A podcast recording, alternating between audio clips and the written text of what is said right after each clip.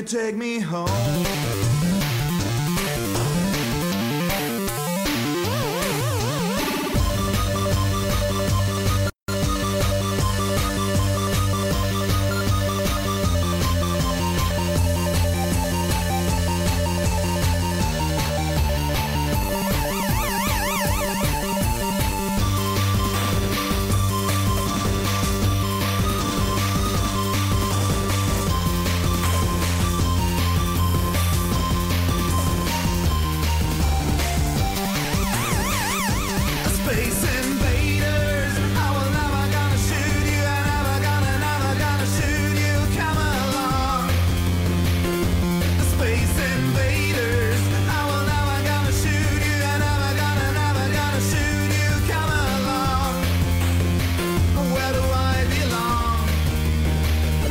You take me home?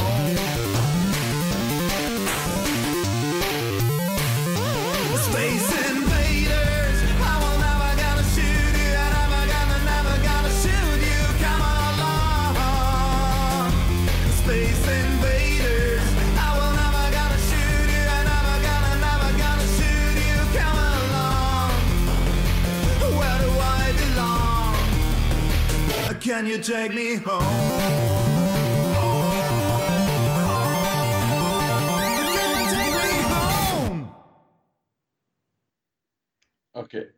Ähm, ja, ich hoffe, dass die, dass du jetzt auch zu hören bist, weil ich gerade gelesen habe, von wegen mich würde man hören, dich aber nicht. Ey, was ist denn Ähm, los? Hört ihr mich jetzt? Es gibt's doch gar nicht, oder? Ich bin irgendwie, jetzt sollte ich zu hören sein. Schauen wir mal, ich hoffe doch. Ähm, ja, die Einschätzung zu den ersten zwei Spielen. Ähm, zum ersten Spiel, glaube ich, habe da letzte Woche ja auch schon einiges gesagt. Ähm, war gewonnen und dass das kein Selbstläufer war, ähm, hat man gemerkt, weil die Buccaneers dann jetzt bei den Panthers gewonnen haben. Ähm, die Bengals waren in Seattle eigentlich ziemlich knapp dran, das Spiel zu gewinnen. Das war zumindest mein Eindruck, als ich das Spiel gesehen habe. Und die Niners haben das auch gewonnen, auch wenn sie es deutlich gewonnen haben. Manche sagen, das war nur wegen der schwachen Bengals zum Beispiel. Ähm, und dass beide Mannschaften, sowohl die Buccaneers als auch die, die Bengals, jetzt nicht die Top-Mannschaften der Liga sind. Das sind sie definitiv nicht. Ähm, wird keiner bestreiten. Trotzdem musst du die Spiele erstmal gewinnen. Und für die Niners war es in den letzten Jahren ziemlich schwierig, an der Ostküste zu gewinnen. Oder in der Ost Ostzeitzone zu gewinnen. Das hat hingehauen. Sie haben es beides geschafft, beide gewonnen.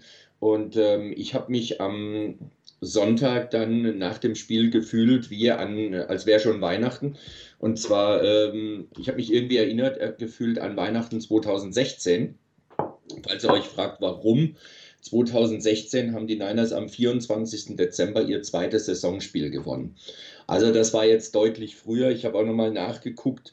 Äh, In den letzten vier Jahren war das früheste, dass die Niners ihren zweiten Saisonsieg gefeiert haben, am 18. Oktober.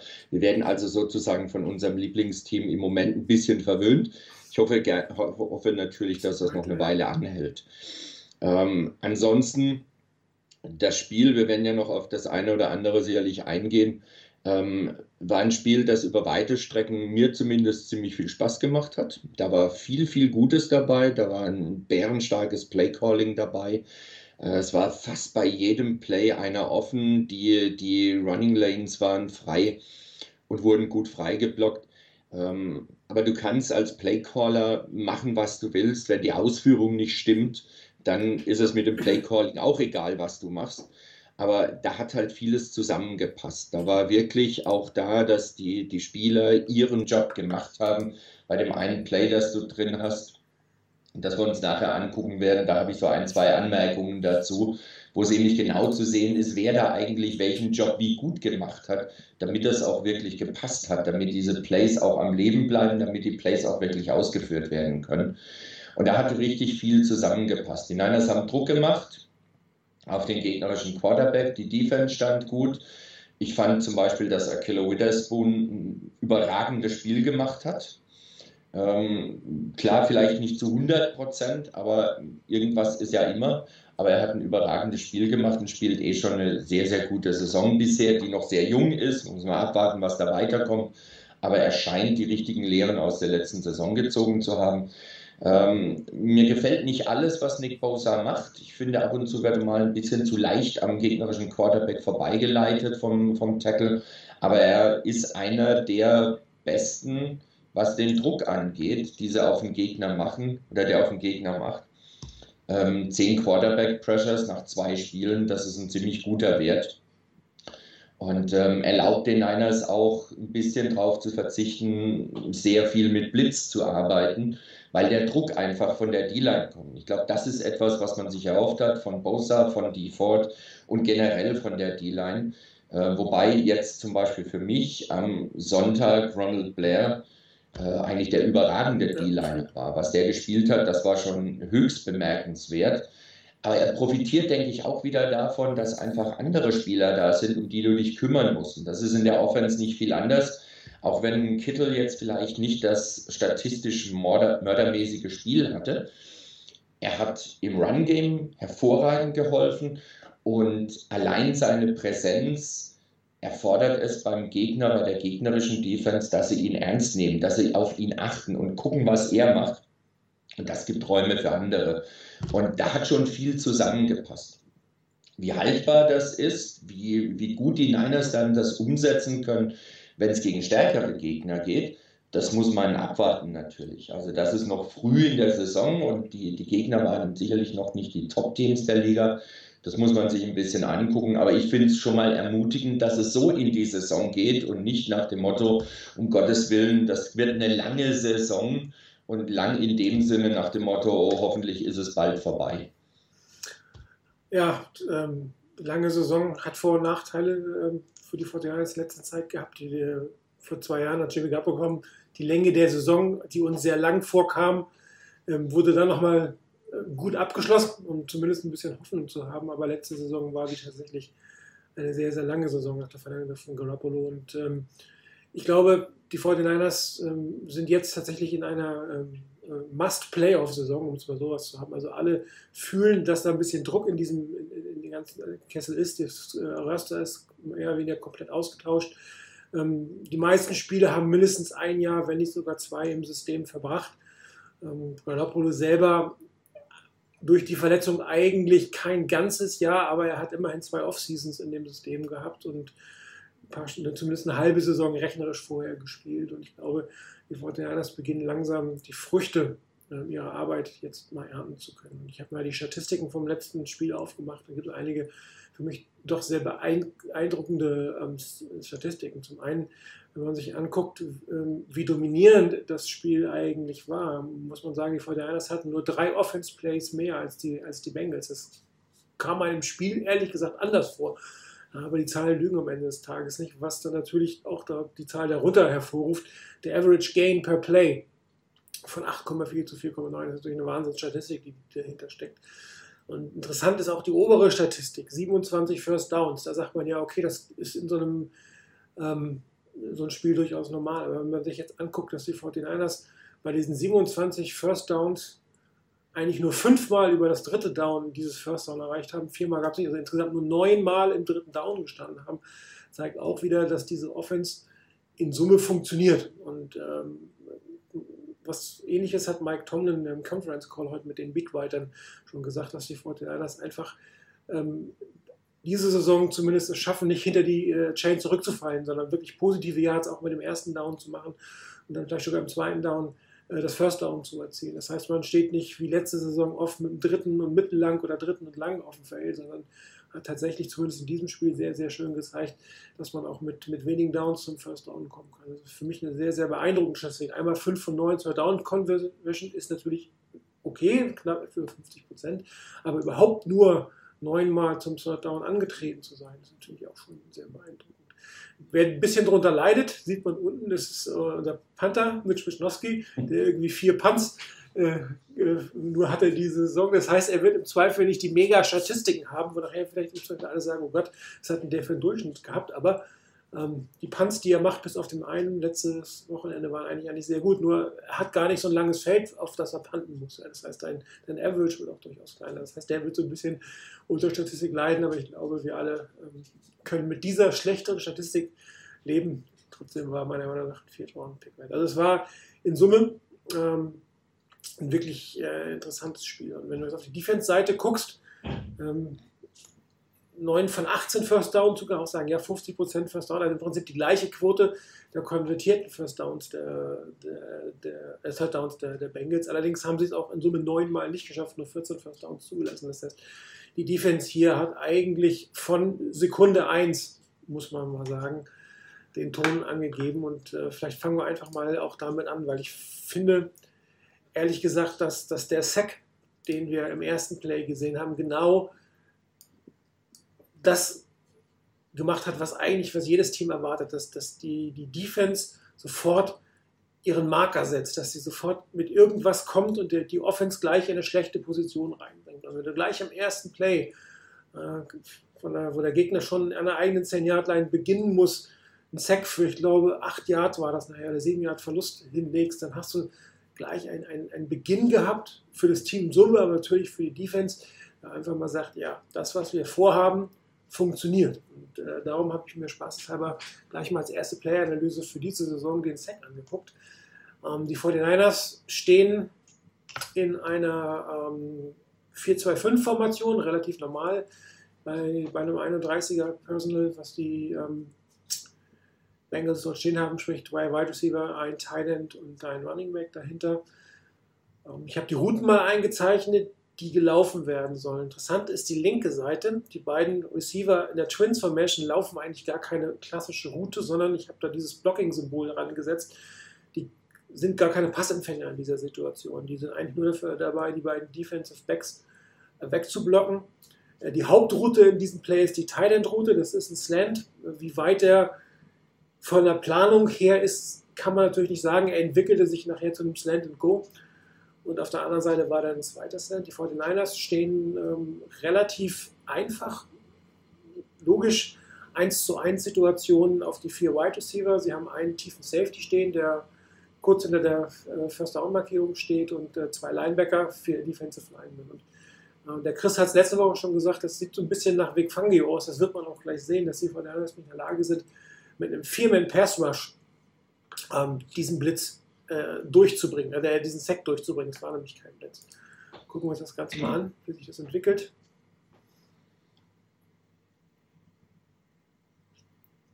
Hier ist hier nochmal die Passrouten, wie sie wenn die laufen werden. So, jetzt habe ich es mal angehalten. Jetzt sieht man eigentlich schon, ähm, dass es kein, kein, kein Blitz geben wird. Ne? Das heißt, die vier Defense Linemen sind alle miteinander beschäftigt.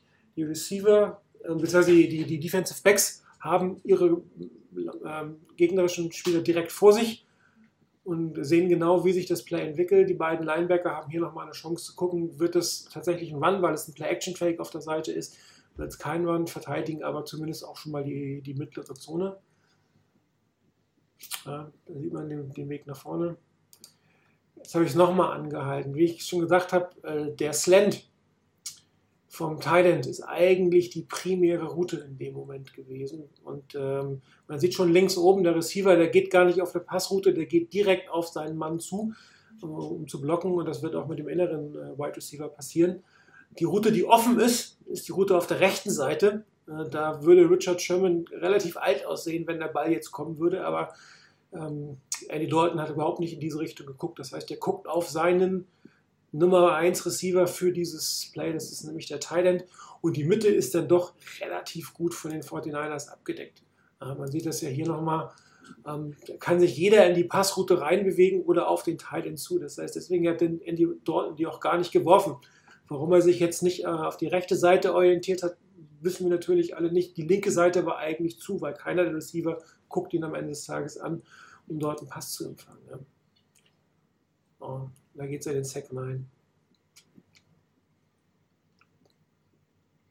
Gucken wir uns das Ganze mal von hinten an. Das ist eigentlich eine relativ interessante Geschichte, wie sich das Ganze entwickelt. Was jetzt passieren wird, die Nummer 60, der Guard, wird einen Pull ansetzen, einen Pullblock auf der rechten Seite, um den Play-Action-Fake nochmal so ein bisschen äh, glaubwürdiger zu machen, um dann auch einen der, der Pass-Rusher aufzunehmen. Und der Center wird seinen Block, ich glaube Ronald Blair ist es, links von ihm verpassen. Und das wird das ganze Spiel den ganzen Spielzug ein Stück weit auseinanderbringen. Hier sieht man den Pull. Ja, und der Center Nummer 66 schafft es nicht, rechtzeitig äh, bei Blair zu sein. Der bringt also die ganze Mitte zum Einsturz. So, und jetzt kommen sie alle von außen rum. Und ähm, da ist das Play eigentlich in dem Moment, wo der Center den Block, es hängt leider ein bisschen, das funktioniert. Ah. Da was nochmal hin. Ja, das ist schwierig. Also hier, in dem Moment, ja, der Center versetzt den Block, der Guard pullt weg, will äh, in Richtung des, des äh, rushenden Ends blocken, ein Double-Team in der Mitte. Und dann kommen sie alle rum Ende des Tages. Also sehr schön gespielt, kann man nicht anders sagen. Da haben die 49ers ähm, wirklich von Anfang an, also gut, gut gespielt, gut verteidigt. Die Defense Backs haben gut gespielt. Keine Ahnung, ob man diesen Spielzug schon kannte, weil die wirklich perfekt gestanden haben. Aber dann der Fehler in der Offensive Line, dass der Center einfach nicht in der Lage war, ähm, den Rush aufzunehmen und dann brach tatsächlich in der Mitte alles zusammen. Und wenn dann natürlich die einzige Passroute noch abgedeckt ist, siehst du als Quarterback alt aus. Aber wirklich wunderbar, guter Einstieg ins Spiel. Ja, was, was halt da wichtig war, kann ich nur unterstützen, ähm, was du eben schon gesagt hast, dass halt die Niners von Anfang an auch in der Defense gleich mal gezeigt haben, was Sache ist. Ähm, Gerade wie Ronald Blair da durch ist, ähm, der hat sich überhaupt nicht aufhalten lassen, hat das ganze Ding komplett zum Einsturz gebracht gleich. Ähm, und hat damit das komplette Timing auch außen äh, auch weggenommen. Klar, die Frage ist, warum, warum guckt Dalton nicht auf seine zweite Anspielstation, weil die anderen beiden ja eigentlich wirklich nur Blocking-Aufgaben hatten. Er hatte so gesehen eigentlich nur zwei ernsthafte Anspielstationen, die erste ging nicht, aber der, das Problem war halt, dass dann der Druck gleich relativ schnell da war, tatsächlich auch. Ähm, also richtig viel Möglichkeiten in halbwegs in Ruhe noch zu überlegen, was kann er spielen, was hat sich da hinten getan, die hatte er gar nicht mehr. Natürlich am Anfang hätte er die Chance gehabt. Sein primäres Ziel war der Thailand. Der war aus dem Spiel, der Druck kam und von daher eine richtig gute Aktion der Defense. Ähm, überhaupt die Defense in der Saison ähm, doch ein Stück verbessert wirkt. Ähm, nicht mehr so dieses, wo man so, so, so bruchstückhaft ab und zu mal sieht, zu was er fähig ist, sondern dass die Defense einfach insgesamt stärker geworden ist. Ähm, es gab ja durchaus letztes Jahr, ich hatte das auch schon das eine oder andere Mal gesagt, und das waren auch andere genauso. Ähm, die Secondary wurde oft kritisiert. Ähm, oft wurde auch Robert Sala als, als Defensive Coordinator oh, ja. kritisiert. Äh, mit Sicherheit auch zu Recht. Also ich meine, ich habe auch immer noch solche Geschichten von wegen, wenn ich sehe, dass, ähm, dass ein, ein, ein, Solomon Thomas irgendwie an der Außenlinie äh, ein, ein, Running Back covern soll, dann äh, fällt mir auch nichts mehr dazu ein. Aber man hat gemerkt, zum einen, das braucht seine Zeit, dass das System halt steht. Du brauchst auch die richtigen Spieler dazu. Und wenn der Druck vorne kommt, dann macht das das Ganze für die Secondary natürlich auch deutlich einfacher nochmal. Die Niners haben ja nicht nur umgestellt, dass sie neue Spieler haben oder den einen oder anderen neuen Spieler haben. Sie spielen ja auch in der Defense anders. Diese White Nine, diese zumindest, wo sie einige Elemente davon nehmen, dass die D-Line weiter auseinandergezogen ist, hat bis jetzt zumindest noch nicht dazu geführt, dass sie in der Mitte komplett brutalst zu Tode gelaufen werden. Das ist immer so ein bisschen die Gefahr dabei. Hat aber wunderbar funktioniert und es kommt vor allen Dingen mehr Druck. Man schafft es dadurch auch, den, den, der, der Secondary einfach ein bisschen Zeit zu geben, sich vielleicht auch, wenn man ein bisschen so außer Position ist, vielleicht sich auch wieder in Position zu bringen. Und das sind schon mal ganz gute Elemente. Die Schritte waren die richtigen, aber wie vorhin gesagt, äh, da müssen noch ein paar Schritte mehr kommen, wenn dann richtig, wirklich kompetente und potente Offense-Reihen auf dich treffen. Ähm, mal sehen, wie es dann aussieht. Das ist richtig. Skywalker hat gerade eben noch äh, mal erwähnt, die neun Penalties, ja, immer noch zu viel. Ja, 75 Jahre ist, glaube ich, noch mal deutlich weniger als letzte Woche und neun sind auch weniger als letzte Woche. Eins weniger, ich glaube, zwei letzte Woche. Ist natürlich immer noch zu viel. Und äh, der wahrscheinlich werden wir den Rest der Saison auch noch über die Penalties reden. Ich hoffe, dass am Ende die Fortinanders deswegen nicht in irgendwelche so große Probleme kommen, dass sie den Spiele verlieren. Aber da muss tatsächlich noch mal was passieren, was das Ganze angeht. Ähm, ich bin gespannt. Ich meine, wenn jetzt äh, pro Spiel eine Strafe weniger kommt und wir irgendwo nach bei 5 bis 6 oder 4 bis 5 sich einpendeln, ich glaube, das ist relativ normal, darunter kommt man nicht. Und man sieht ja auch in der NFL, wie derzeit gepfiffen wird, dass doch einige Dinge sehr, sehr stark im Fokus der Referees sind und plötzlich Flaggen fliegen, die früher vielleicht nicht geflogen sind. Ähm, interessanterweise, die auch teilweise der Defense wieder helfen. Also gegen die Offense teilweise Strafen ähm, ausgesprochen werden und Touchdowns zurückgeholt werden. Mal gucken, wie sich dies ähm, entwickelt. Und da müssen die Spieler sich natürlich auch drauf einstellen. Ja, die haben immer im, im Trainingscamp Referees ähm, in, den, äh, in den Trainingscamps, aber es ist was anderes, so oder auf dem Feld und äh, sicherlich wird die eine oder andere Situation noch kommen, dass die 49ers da äh, ins Hintertreffen geraten, was die Strafen angeht. Aber es ist ärgerlich, aber aufgrund der Fähigkeiten der Offense oder Defense nicht ganz so ein Problem, wie es die letzten Jahre war. Ich meine, wenn du ein schlechtes Team hast, killen dich die Penalties. Hier sind sie einfach nur ein bisschen ärgerlich und bringen dich aber nicht um. Können allerdings dann, wenn es natürlich enger wird, wenn du mit anderen Teams in etwa auf, auf Augenhöhe wirklich bist oder ein anderes Team vielleicht ein bisschen besser ist als du, dann kann das echt wehtun an der Stelle. Ähm, und es gibt sicherlich Penalties, die kannst du irgendwo nicht ganz vermeiden. Ähm, es gab eine, eine Holding Penalty gegen, ähm, gegen Staley. Ähm, da ist er mit der Hand beim Blocken ein bisschen nach außen gerutscht und hat die Hand nicht mehr wegbekommen, warum auch immer. Wurde gesehen, wurde gepfiffen, wird teilweise nicht gesehen, nicht gepfiffen. Äh, bei ihm wurde es gepfiffen, sowas kommt vor, das kannst du nicht ganz vermeiden. Was mich ein bisschen stört, und da hoffe ich, dass die Coaches ihn ein bisschen einbremsen, ist die Geschichte mit Nick Bosa. Er ist wirklich gut und er hat einen schnellen ersten Schritt.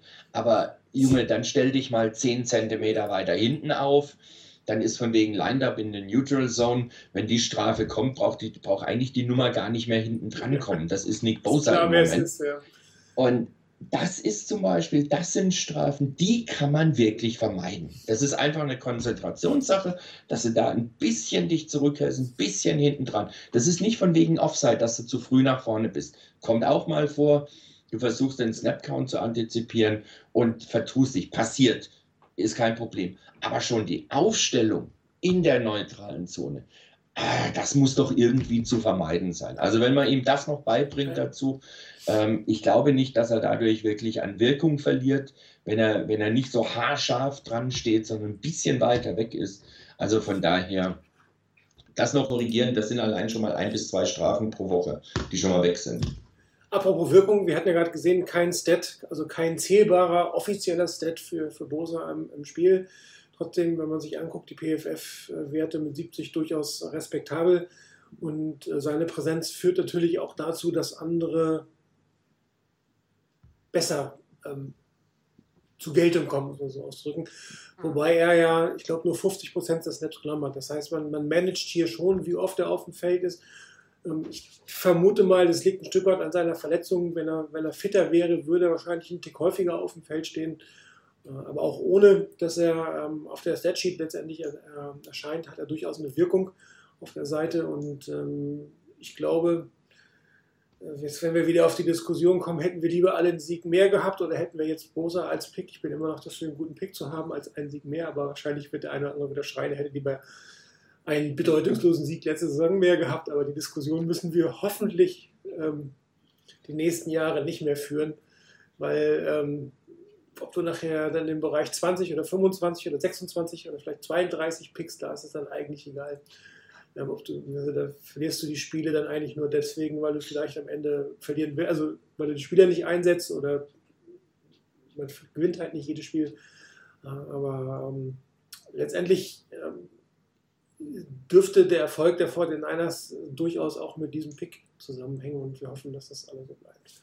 Auf die PFF-Werte gehen wir nachher nochmal ein bisschen ein. Ähm, gehen wir mal auf die andere Seite des Bannes. Ähm, ich habe letzte Woche die Passing Chart von Jimmy Garoppolo gezeigt. Ich zeige sie diese Woche wieder.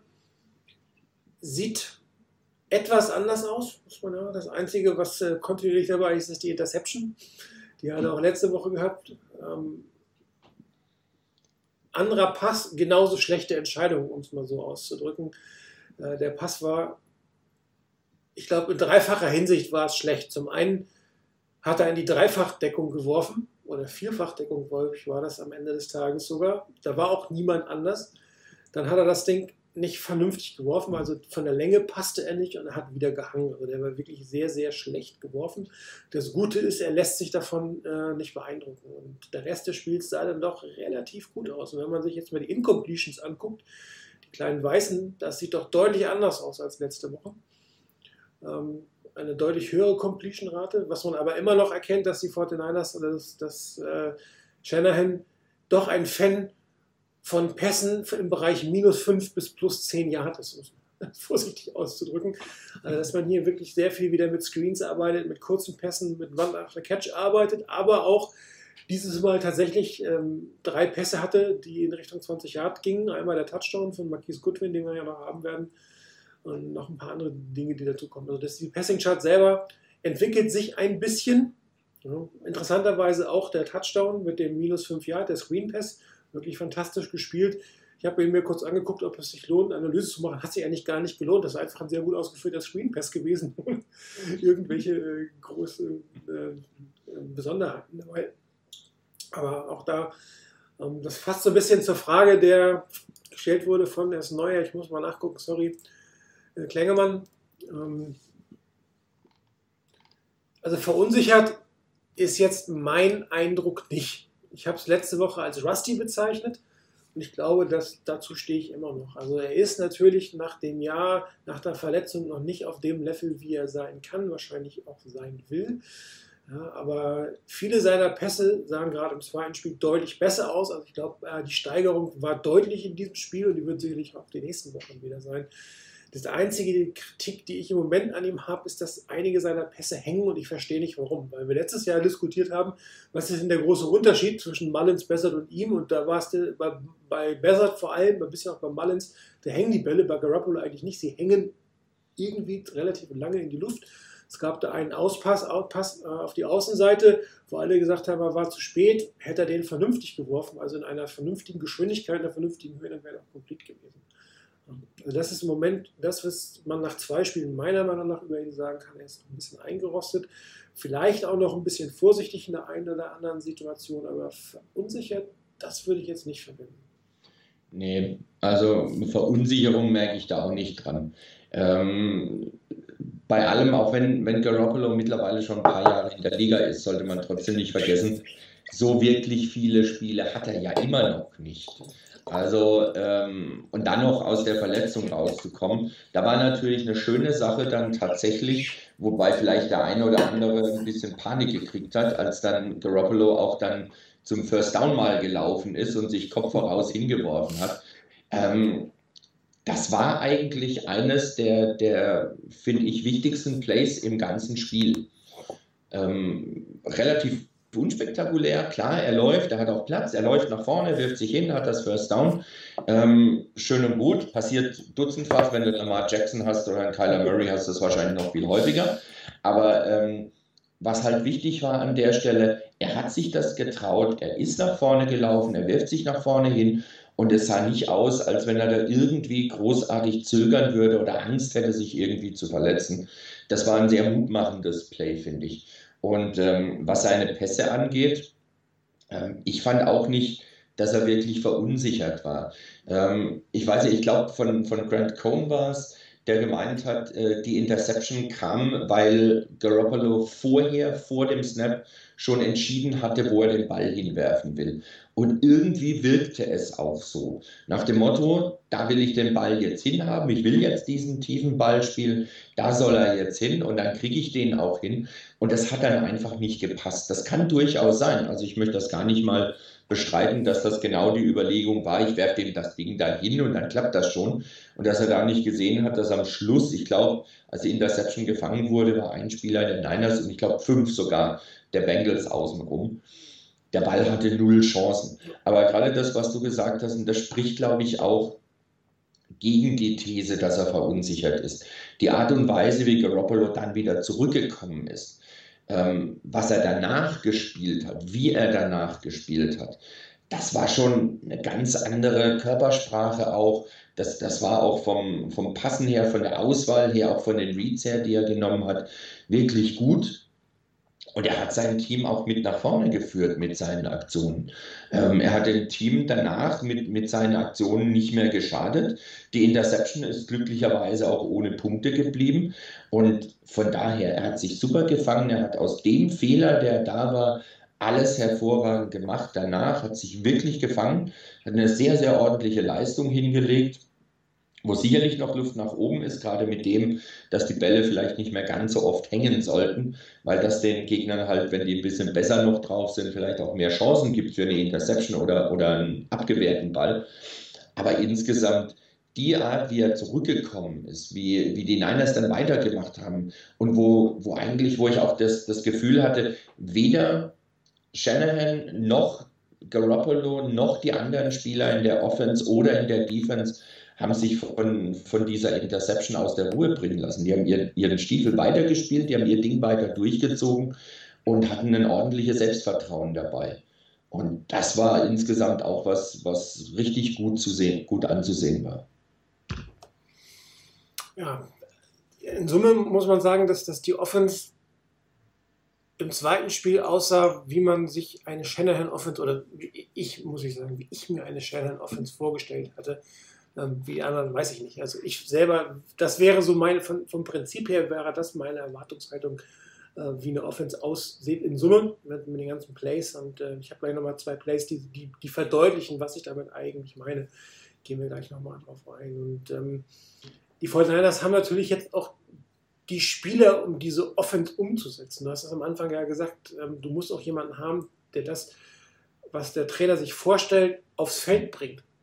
Ja, nur weil jemand theoretisch weiß, wie es geht, heißt das ja nicht, dass es am Ende des Tages funktioniert. Und die Qualität des Rosters ist einfach viel höher. Und da gehört Einzelspieler dazu, ein George Kittle, der, auch wenn er jetzt nicht die Monsters jetzt hatte, der, der immer von der Defense verlangt, dass da mindestens anderthalb, wenn nicht zwei auf ihn drauf gucken. Ein, ein Laufspiel, was ähm, die Basis von, von, von, von Shanahan ist.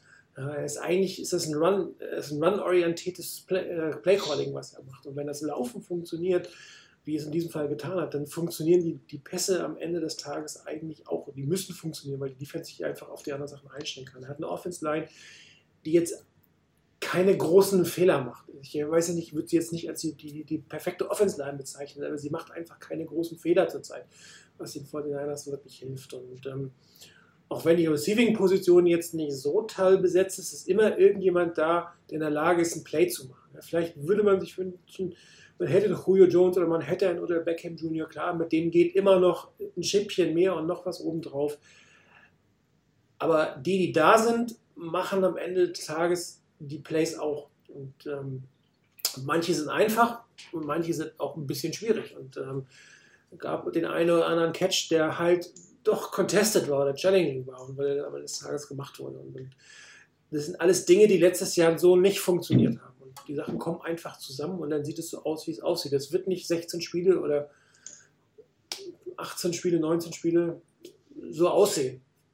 Auf keinen Fall. Aber die Fortinanders sind auf einem Weg, die Offense so wirklich auszuführen, wie sie geplant ist. Und ähm, darum macht es auch Spaß zuzuschauen, muss man ja auch sagen, macht ja Spaß. Äh, und ähm, nicht nur, dass die letzten Jahre nicht erfolgreich waren, sondern es hat ja auch keinen Spaß gemacht, zuzugucken. Also die, die, die Jahre unter Chip Kelly und ähm, Jim Tom Sula, das war irgendwie nicht schön zum Ansehen. Also selbst, wenn es erfolgreicher gewesen ist, war einfach nicht schön. Und so, und jetzt ist es wirklich für mich ist ein schöner Football, der auch noch erfolgreich ist. Und das ist so ein bisschen, wofür die 49ers, glaube ich, auch standen mit der West Coast Offense. Ein schöner, effektiver Fußball, Football, nicht Fußball, mit, einem, mit einer hohen Erfolgsmöglichkeit. Schauen wir uns nochmal die zweite Chart an. Das ist die von, von Matt Breeder. Ähm, ein Tackle for Loss. Einer. Ein Wort, einer. Das ist durchaus mal eine lohnens, eine sehenswerte Statistik. Und ähm, äh, wenn man sich das anguckt, wie viele Läufe er eigentlich hatte, ne, das sind 1, 2, 3, 4, 5, 6, 7, 15 oder 16, warte mal, können wir mal die Statistiken schnell gucken, bevor ich mir jetzt irgendwas hier. Äh, zwölf. zwölf Läufe hat er gehabt. Mhm. So, von den zwölf Läufen war einer verlost. Zwei haben irgendwie drei beziehungsweise fünf Yards erbracht und alle anderen waren mehr als fünf Yards. Irre.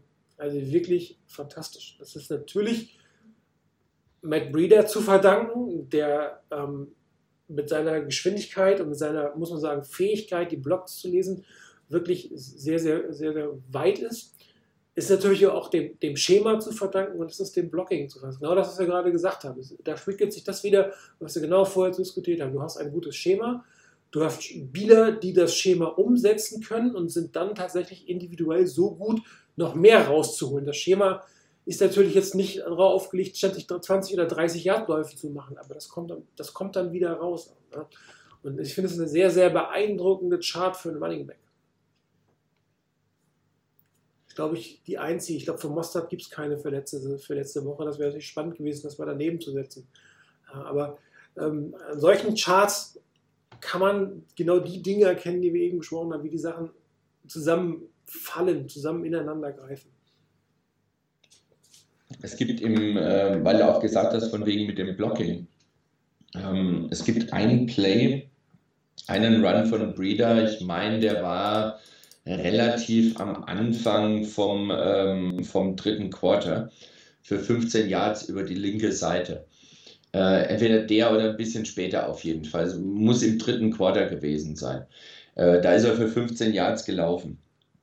Ähm, das war eine, eine Formation, wo er als Singleback da stand und wo dann ähm, George Kittle auf der rechten Seite erstmal ganz weit außen, also ganz außen stand, drei Receiver quasi zusammen. Er stand außen, ist dann auf seine ganz normale Position gelaufen, rechts neben McGlinchey.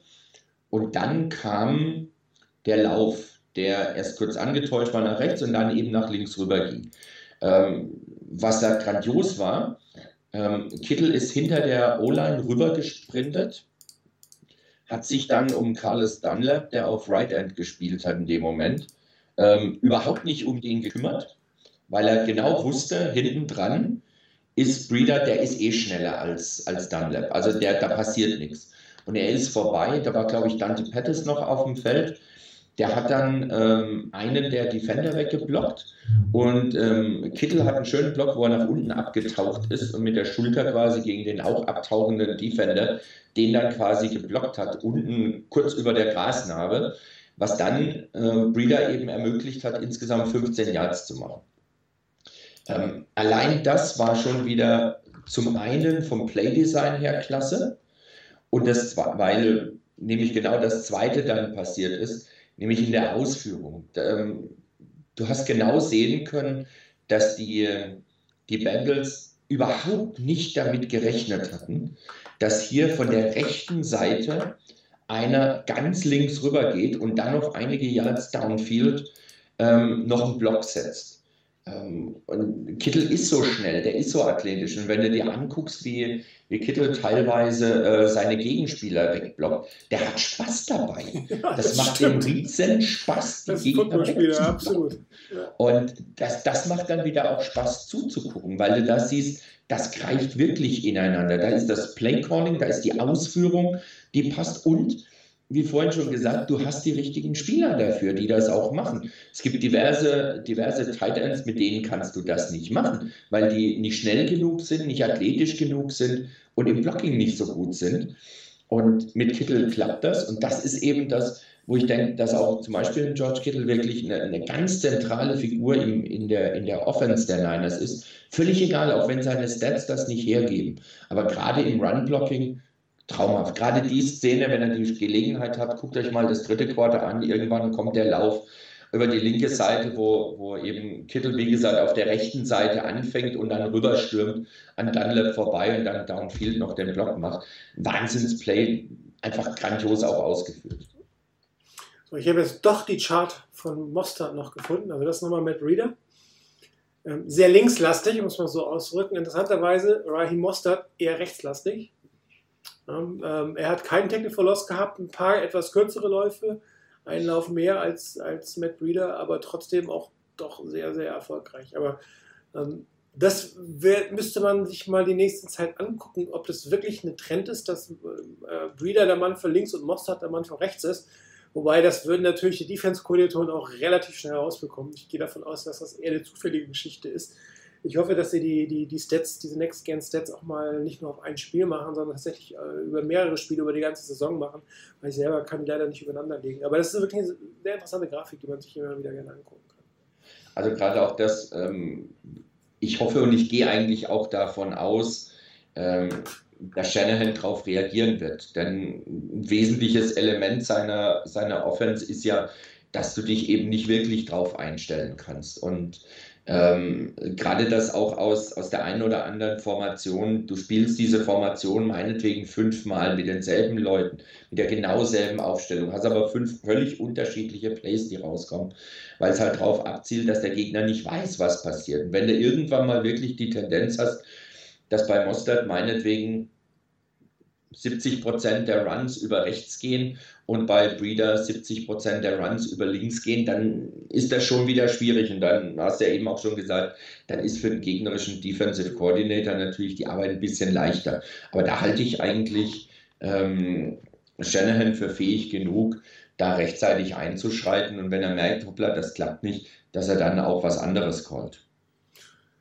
Ja, apropos Callen, ähm, ich glaube tatsächlich, dass, dass auch äh, Shanahan besser callt als die letzten Jahre. Das kann verschiedene Gründe haben. Zum einen natürlich, dass er mehr Optionen hat, bessere Spieler hat und die Spieler das auch besser kennen. Auch das ist, mag einer der Gründe sein, dass er einfach mehr aus dieser Offense rausholen kann, weil die Spieler länger drin gewohnt sind. Aber das, äh, irgendjemand hat geschrieben, er ist in, in the zone. Ich weiß gar nicht, ob das sogar Cohn war, äh, dass er wirklich jetzt ähm, weiß, oder auch rausschauend, einer seiner Spieler, das nach drei, vier Plays im Voraus Mhm. schon weiß, wo er eigentlich hin will. Und die Plays, also gut called, aber auch fantastisch designt. Und das ist, glaube ich, ähm, das, was am Ende des Tages auch den Erfolg bringt. Wenn die, die, die Plays schlecht designt sind, ähm, dann ist das immer abhängig von einer Individualleistung. Also da muss irgendjemand was unglaublich Gutes machen, damit das am Ende des Tages funktioniert. Wenn die, wenn die schlecht, wenn die gut designt sind, dann sind die eigentlich meistens Selbstläufer. Man wird das nachher beim zweiten Play mit dem, dem, dem Touchdown auf Goodwin. Die meisten von uns hätten den wahrscheinlich getroffen in der Situation. Nicht alle, wahrscheinlich, aber viele. Aber da hat, auch da kommt wir gleich nochmal drauf, da hat auch ähm, Jimmy Garoppolo was zu gesagt. Aber wir gucken uns erstmal das Trickplay an. Ähm, Pettis selber, der vergessene Mann in der Offense, oder? Ähm, Ja, zwei. Plays im letzten Mal, im letzten Play Spiel. Bei diesem Spiel hatte er irgendwie mehr Plays, aber nur zwölf Passing Plays, keine Statistik. Allerdings hätte er hier fast einen Touchdown-Pass gemacht, wenn er den Mut gehabt hätte, den guten, also den, den ersten Pass zu spielen, den wir gleich sehen werden. Dann wäre er mit, äh, mit einem Touchdown-Pass ähm, in die Statistiken eingegangen. So ist es äh, nur ein Pass für, ich glaube, 25 Yards oder so. Aber auch das vom Design her wirklich fantastisch gemacht. Ich muss selber mal kurz hinstellen. Ja. Schauen wir uns das mal an.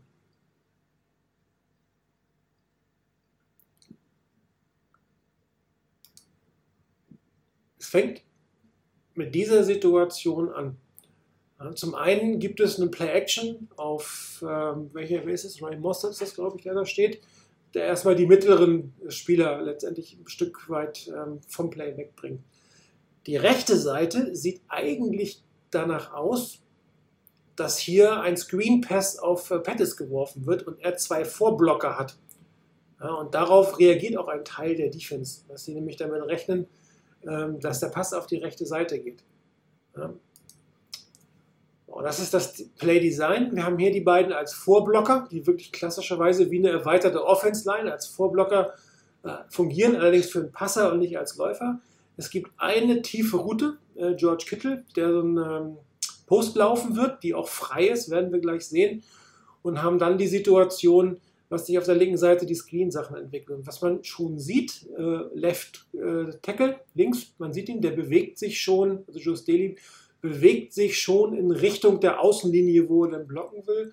Und wenn man sich den Blick von, äh, vom Running Back anguckt, der guckt, ob dort durch die Lücke jemand reinkommt. Also der, der blockt quasi die Backside in dem Moment, falls der schon pullende Staley sozusagen einen, einen Spieler vernachlässigen muss, der am Ende des Tages gleich durchkommt. Also das wird nochmal ähm, relativ wichtig, dass du da dann nicht ähm, kalt erwischt bist in der Situation.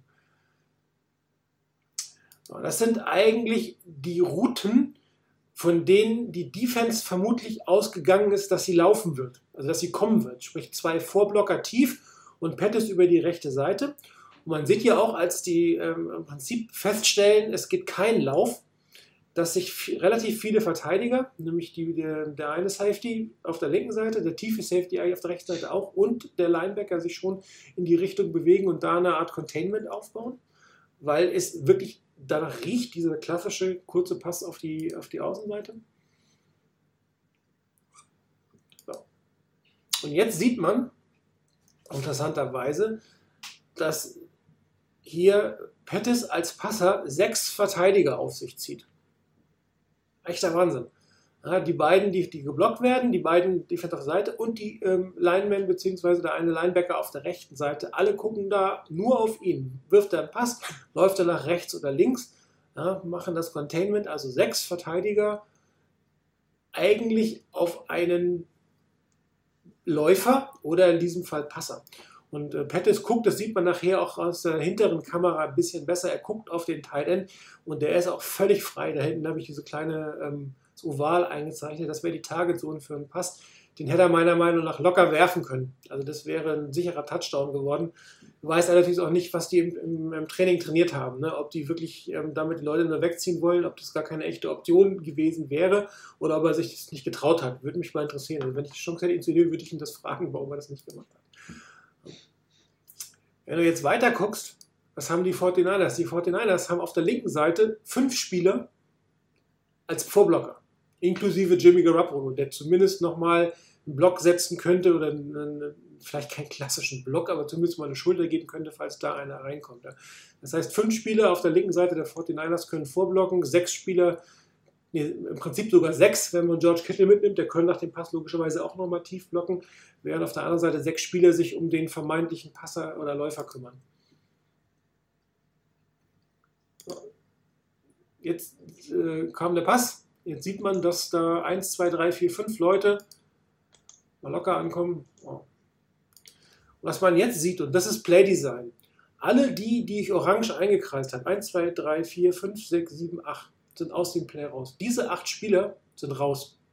Das Spiel läuft auf ihrer Seite. Vielleicht könnte einer noch, wenn er dann durchbricht, hinten den Touchdown vermeiden, indem er einen vernünftigen Winkel nimmt und da rankommt. Aber eigentlich sind diese acht Spieler aus der Verteidigung nicht mehr im Play. Und die 49ers selber, ich habe das versucht mit den beiden schwarzen Bogen anzudeuten, haben zwei Vorblocking-Wellen vor ihrem ähm, Passempfänger.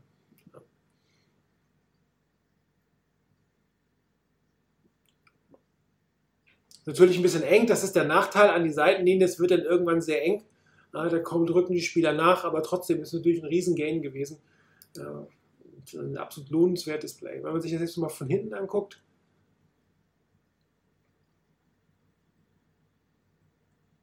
So, hier sieht man es. Ja. Kittel ist völlig frei. Also ein Quarterback hätte diesen Pass geworfen, völlig klar. Also der gehst du nicht mehr auf die kurze Route. Der wäre einfach in Richtung des Referees gewesen, der läuft sich der Teil dann. Aber du weißt halt nicht, wie gut Pettis wirft und du weißt auch nicht, was die im Training trainiert haben. Das wäre aber ein sicherer Touchdown-Pass geworden. Na, das war die Targetzone. Aber so auch nochmal schön. Zack. Das war's, First Down. Ja. Und ähm, Playdesign. Wunderschön designt. Zwei Optionen sind da gewesen. Beide waren offen. Bettis hat sich für einen entschieden. 25 Yard das Play gewesen. Ähm, beeindruckend, wirklich beeindruckend. Also überhaupt dieses Play einzubauen in der Situation, das, wie es designt ist und wie es gespielt wird, unglaublich gut. Gefällt mir. Da war auch beim, während des Spiels hatte dann, ich glaube, Tim Kawakami war das, der dann irgendwann mal getwittert hat, so kurz nach dem Play, von wegen, Moment mal, hatte Pettis eben zwei freie Receiver? Und äh, ich habe mir das dann, wie gesagt, nachher mal angeguckt. Und genau das, wie du jetzt schon gesehen hast, von wegen, der hatte tatsächlich zwei freie Receiver.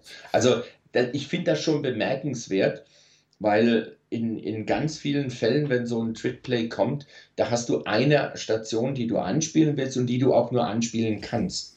Aber in dem Moment waren es tatsächlich zwei. Und äh, es kommt halt aber auch wieder mit rein, spielt wieder mit rein, dass du einen George Kittle auf so einer Route wirklich ernst nehmen musst. Der bindet einfach seine Leute da hinten und das ermöglicht natürlich auch sowas. Es war jetzt wirklich eine, ein klasse Playdesign, gerade auch das, was du, was du da ähm, angemerkt hast, von wegen, dass da acht Verteidiger eigentlich raus sind aus dem Play. äh, das musst du erstmal hinkriegen, die acht aus dem Play rauszukriegen.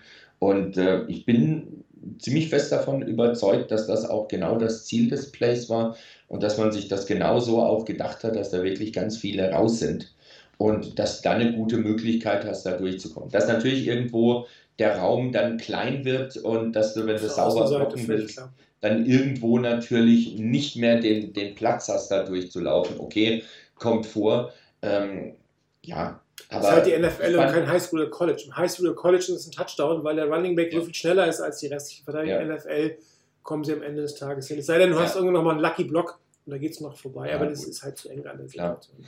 Klar, aber an der Stelle, ich fand das gut, auch ich fand auch die Ausführung wirklich gut, es ist sauber gekommen und gerade das mit dem tiefen Pass, ähm, ob Pettis in der Lage ist, den Ball wirklich sauber dahin zu spielen, wo er hin musste, wissen wir halt alle nicht, weil wir das nicht im Training gesehen haben, nicht wissen, war das eine, generell eine Option oder, ähm, oder hat dem jemand den Stecker gezogen, so jetzt wie bei dir anscheinend, aber ähm, Scheiß Smart Home. Ich habe vergessen, die Programmierung für diesen Raum rauszunehmen.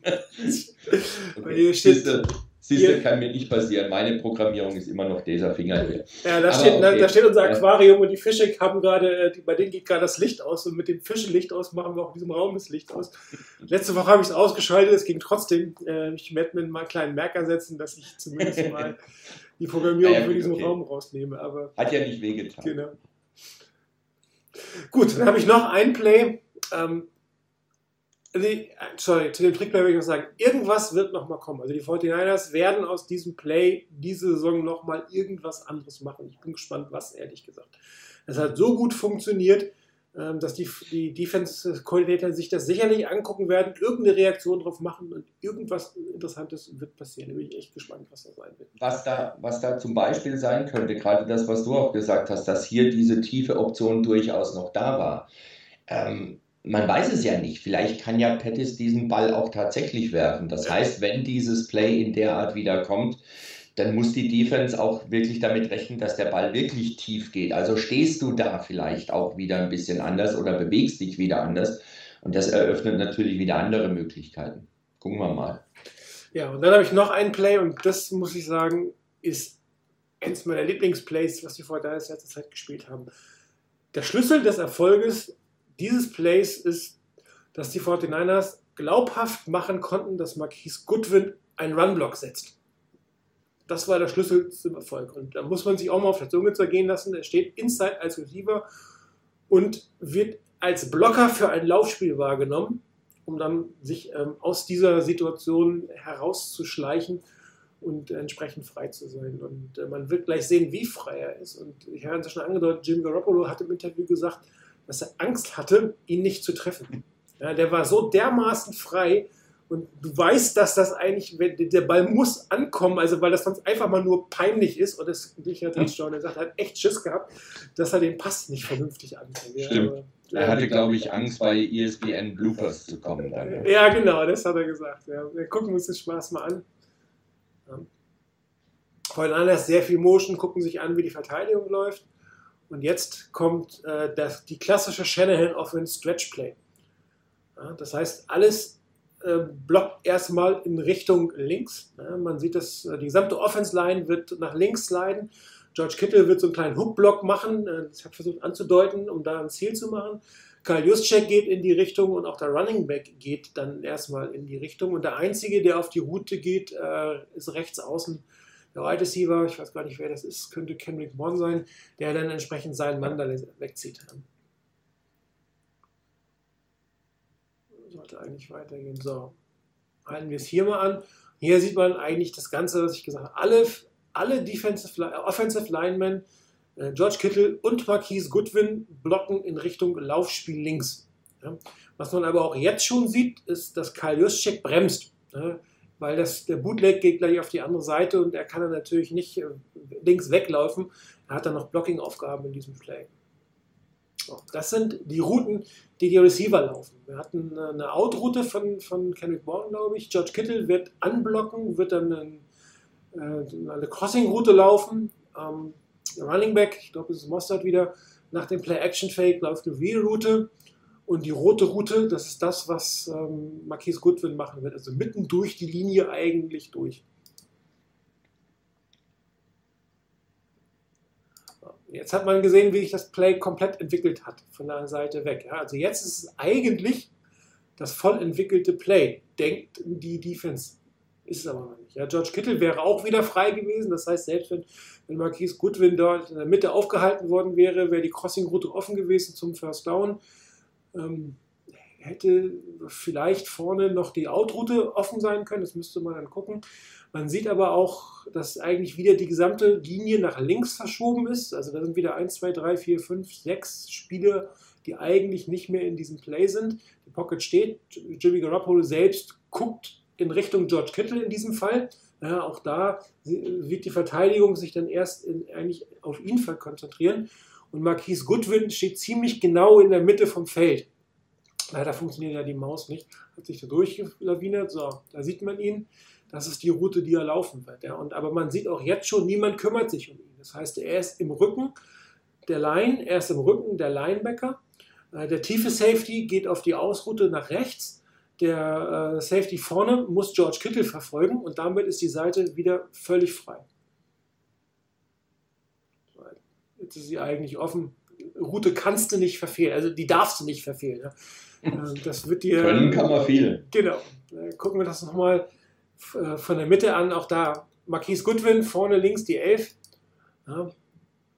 Kannst du das, kannst du das, wenn nach, ganz kurz nach dem, nachdem Juszczyk sich umgedreht hat, kurz mal anhalten, Ja, weil da habe ich nämlich auch zwei Sachen dazu. Okay, erstmal bitte auf ähm, Goodwin achten, der nämlich zwei Fake-Blocks setzt. Einer. Und da siehst du auch Juszczyk sich drehen. Ja, ähm, zwei Sachen. Zum einen das mit Goodwin. Ähm, er, hält, er läuft vor Dunlap, vor, äh, vor, jetzt wieder Dunlap, er läuft vor Dunlap vorbei. Ähm, er muss ihn nicht voll blocken, er darf ihn nicht voll blocken, weil er sonst zu viel Geschwindigkeit verliert. Aber diesen kleinen Moment, bei dem Dunlap, Dunlap eben nicht voll durchlaufen kann, voll durchstarten kann, hält ihn auf.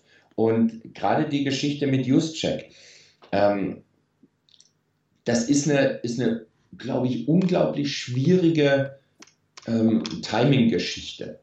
Weil er muss das glaubhaft verkaufen, dass er nach links geht, macht dann den Cut wieder zurück und er muss aufpassen, ist er ein Tick zu früh, dreht er sich um und macht schon den Schritt nach vorne und rennt in Garoppolo rein, der die Hand schon ausgestreckt hat, um, den, um das, äh, den, den, äh, das Handoff anzutäuschen. Äh, unter Umständen mit Fumble, das kann eine Katastrophe werden. Und wenn er sich zu viel Zeit lässt, kommt er nicht mehr rechtzeitig rüber zum Block. Das ist eine, vom, vom Timing her unglaublich schwierig. Und das hat Juszczyk in dem Moment wirklich hervorragend hinbekommen. Er ist nicht mit Garoppolo kollidiert. Er hat nicht zu lange gebraucht, um in diesen Cut reinzukommen und aus dem Cut heraus wieder Gas zu geben. Und eben, dass ähm, Goodwin sich erstmal sozusagen so ein bisschen fake-mäßig um Dunlap kümmert und vor dem rüberläuft, hat dafür, dazu geführt, dass der nicht voll durchstarten konnte, sondern einen kleinen Moment langsam machen musste. Und das hat gereicht, dass Juszczyk rüberkommt und dann den Block setzen konnte. Schauen wir weiter.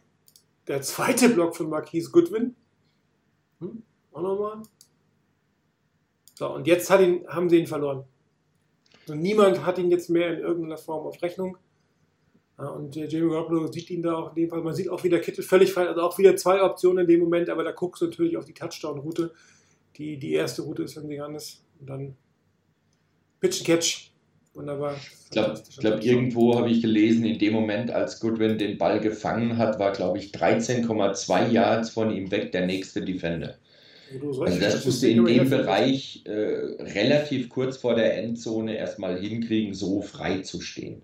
Ähm, was da eben auch dazugehört hat, das waren nicht nur, nicht nur diese zwei angedeuteten oder angetäuschten Blocks von Goodwin. Ähm, es war auch wichtig, dass er nicht zu früh in den freien Raum reinläuft. Weil dann wäre er sicherlich noch irgendwo im Blickfeld gewesen nach dem Motto, oh, Moment mal, da passiert was Blödes für uns als Defense, sondern er hat das wirklich glaubhaft verkauft und ist dann, also wirklich komplett ähm, aus dem Spiel raus war für die Defense. Ähm, die, die vorne engagiert waren mit der, mit der O-Line, die haben ihn eh nicht gesehen, weil er in ihrem Rücken war. Ähm, die Safeties haben ihn nicht gesehen, weil die mit, mit Kittel beschäftigt waren. Der eine Safety, der gegen Kittel gespielt hat, ähm, der ist auch noch in Stolpern gekommen und musste aufholen. Und allein das hat schon nochmal dazu geführt, dass der natürlich relativ frei war und der tiefe Safety musste darauf reagieren. Weil das ist halt auch wieder diese Geschichte. Da ist wirklich eine glaubhafte Anspielstation, die du hast. Und darauf musst du reagieren. Und der hat diese ein, zwei Schritte nach vorne gemacht. Und er muss auf den gucken. Ähm, und damit ist Goodwin komplett frei. Auch daraus Wird wird wahrscheinlich nochmal das eine oder andere passieren. Also das wird sicherlich Ja, nur der Auftakt sein für eine Reihe von Plays. Ob man sie dann identifiziert, das weißt du natürlich dann in dem Moment nicht. Ob das, äh, man muss dann schon ziemlich genau gucken. Wenn es natürlich wieder ein, Big Play, ein Highlight Play wird, dann wird man wahrscheinlich schon nicht die, die, die Verbindung hinstellen können. Ansonsten, wenn es ein normales Play ist, sage ich mal so, dann wird es schwierig. Aber ich glaube, die 49ers werden auch aus dieser Situation noch das eine oder andere ähm, weiterentwickeln können. Und das ist natürlich Natürlich. Ton setzen. Ja, du setzt am Anfang der Saison den Ton in der Offense, in der Defense. Äh, du bringst jetzt schon dazu, die Defense-Koordinatoren zu überlegen, wie kann es denn weitergehen, was können die 49ers machen. Was sie sicherlich machen werden, die Defense-Koordinatoren, ist sich zu überlegen, wie sie die Abwesenheit von Joe Steady ausnutzen werden. Und so sehr wir uns alle über den Saisonstart freuen, ähm, trübt natürlich der Wadenbeinbruch von Steady die Situation doch um einiges, weil natürlich hast du nicht einen Pro Bowl Left Tackle als Backup. Den hast du nicht. Das ist einen Swing Tackle.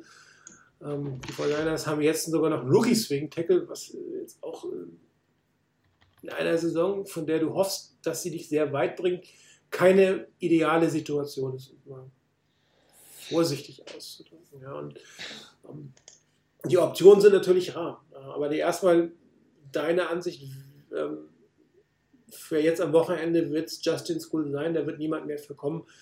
Ähm, wie siehst du das? Wird das wirklich eine sehr bedrohliche Situation da auf der linken Seite sein? Oder meinst du, die Fortiners finden zumindest jetzt für ein Spiel mal eine halbwegs vernünftige Lösung, ihn da zu unterstützen? Viel von ihm haben wir ja nicht gesehen. Also keiner von uns kann jetzt wirklich Ja. was über ihn sagen. Ne? Also viel, viel zumindest nicht. Man hat ja lediglich gesehen, was er dann gespielt hat, nachdem ähm, er für, für Staley reinkam. Ähm, nach dem, was ich gelesen habe, gilt er bei allen als ein sehr ruhiger Vertreter. Er hat, glaube ich, auch von sich selber gesagt, ähm, er wird sicherlich nicht wie McGlinchey oder Staley sich in die Mitte der Kabine stellen und lauthals irgendeinen Song losschmettern. Das ist nicht so sein Ding, aber er gilt auch als, als sehr harter Arbeiter. Ähm, er hat bei, bei Vanderbilt, glaube ich, war er ja, ähm, er kam irgendwann mal als Starter rein, war dann verletzt oder kam rein, war dann irgendwann mal verletzt und kam danach wieder als Starter rein ähm, und hat alles durchgespielt, auch ähm, mit Verletzungen, wo, wo er dann den, den Ärzten gesagt hat, äh, den Ärzten gar nichts gesagt hat und drauf geguckt hat, dass die ihn nicht sehen, weil die hätten ihn aus dem Spiel genommen. Er wollte weiterspielen. Er gilt als harter Arbeiter und äh, ich denke, das wird er auch in die Waagschale werfen und werfen müssen. Denn klar ist, das ist eine Schwachstelle in der, in der O-Line, die du angreifen musst. Bei Staley musst du anders agieren. Ähm, wenn du jetzt einen Rookie, einen Sechstrunden-Pick hast, einen Rookie, der, der praktisch noch gar keine Erfahrung hat, weil die paar Plays jetzt, wo, wo dann viel über Run ging, das ist nicht weiter tragisch, glaube ich. Das, so viel hilft dir das in dem Moment auch nicht. Das ist klar die Schwachstelle, die musst du angreifen. Ähm, inwieweit School dagegen, dagegen halten kann, alleine, das wissen wir alle nicht. Ähm, keiner von uns ist im Training dabei und Training ist nochmal was anderes als das Spiel. Ähm, von daher, ich kann mir gut vorstellen, dass die Niners versuchen werden, ihm Hilfe zu geben. Ähm, egal, ob das dann durch, durch Kittel ist, ob äh, Toilolo zum Beispiel auf der Seite steht, ob du einen Use-Check mit auf die Seite nimmst, äh, der da irgendwo was aushelfen soll. Das kann ich mir schon vorstellen. Nur du kannst eigentlich nicht jedes, nicht jedes Play, nicht jedes Passplay genau darauf aufbauen, dass er Hilfe hat. Das heißt, das eine oder andere Play muss er irgendwie wahrscheinlich auch alleine hinkriegen. Das müssen wir abwarten. Ähm, es ist äußerst schade, weil die Sache wirklich gut lief und die O-Line gerade auch nach, den, nach der letzten Saison nochmal in derselben Besetzung zusammengeblieben ist und sich weiter einspielen konnte, bis jetzt einen zumindest sehr ordentlichen Eindruck gemacht hat und teilweise sogar sehr guten Eindruck gemacht hat. Ist jetzt natürlich äußerst schade, dass da ein wichtiger Baustein fehlt, aber naja, guck dir es an. Ähm, ich meine, auch die Patriots haben mit Isaiah Wynn jetzt einen Spieler verloren, wenn ich das richtig mitbekommen habe, komplett für die Saison und das war ihr Left Tackle. Also auch die haben ein Problem und auch die müssen damit zurande kommen und das müssen die Niners genauso. Jetzt am Wochenende definitiv mit School. Ähm, ich hoffe, es geht gut. Vielleicht kann man da wirklich ordentlich ein bisschen um die Schwäche drumherum gehen. Dann gibt es die Bye Week und ob in der Zeit, in der Bye Week irgendwas passiert, Trade oder sonst irgendwas, tja, schauen wir mal. Also am Sonntag wird sicherlich ein schematisches Veränderung geben, was das Ganze angeht. Entweder ähm, mit Thailands auf der Seite, ein Juszczyk, der dort mehr blockt, ähm, dass man hier Tomlinson ihn unterstützen lässt und dann in der Mitte ein Running Back. Dann irgendwas wird auf schematischer Seite definitiv passieren. Ähm, man muss auch gucken, das werden die Coaches besser beurteilen, ob er eher ein Problem im Pass oder im Laufspiel ist. Das können wir auch noch nicht beurteilen. Das mag ja sein, dass er eins von beiden tatsächlich sehr gut beherrscht, aber nicht beides. Auch das ist eine Option und dann musst du einfach gucken, wie du damit umgehst. Und die 49ers werden sich darauf einstellen, dass da genug Druck über die Seite kommen wird. Und da wird irgendwie eine schematische Lösung kommen. Und das ist auch sinnvoll, glaube ich, ähm, dass du jetzt nicht so eine gravierende Entscheidung übers Knie brichst. Und wir hatten ja mal uns darüber beschwert, dass die Beiweg sehr früh war. Nach in der, der Situation ist es eigentlich optimal, dass die sehr früh ist, weil die Fortinanders eine Woche mehr haben, diese Situation zu adressieren. Und, äh, ob das jetzt ist über eine Neuverpflichtung, ob das äh, ist, ähm, ihn selber noch mal mehr auf, in diese Situation vorzubereiten, ihn besser, noch mehr besser zu trainieren ähm, oder das Schema nochmal umzustellen, das muss man einfach gucken. Das hängt sicherlich auch davon ab, wie das Spiel am Sonntag laufen wird. Wenn er natürlich dann irgendwie einen Sack nach dem anderen abgibt, wird man vermutlich über einen neuen Spieler nachdenken müssen. Wenn er sich gut hält, ist eher die Frage, ob man es schematisch macht. Ein neuer Spieler bedeutet auch immer, ähm, wen, wo willst du ihn herkriegen? Ich meine, äh, wir haben dann den dritten Spieltag hinter uns, die äh, nicht nur Left Tackles, grundsätzlich gute O-Liner fallen irgendwie nicht so vom Himmel. Ähm, irgendwo herbekommen. Sam Young war wieder da, der ja schon beim Team war am Ende des Camps, ähm, aber entlassen wurde. Mit ihm hat man, ähm, Shannon gesagt, eine Art Vorbereitungsgespräch gemacht, um einfach zu gucken, mhm. ob er noch an der gleichen Stelle steht. Sprich, ist er fit genug, ja, um möglicherweise ja. zu kommen. Und da gibt es ja immer noch die Diskussion um Trent Williams. Aber ähm, Trent Williams, mal abgesehen davon, ob denn Snyder überhaupt ein äh, Trade mit äh, Kyle Shanahan machen würde, das sei mal dahingestellt. Wahrscheinlich müsste über John, Linder, John Lynch laufen.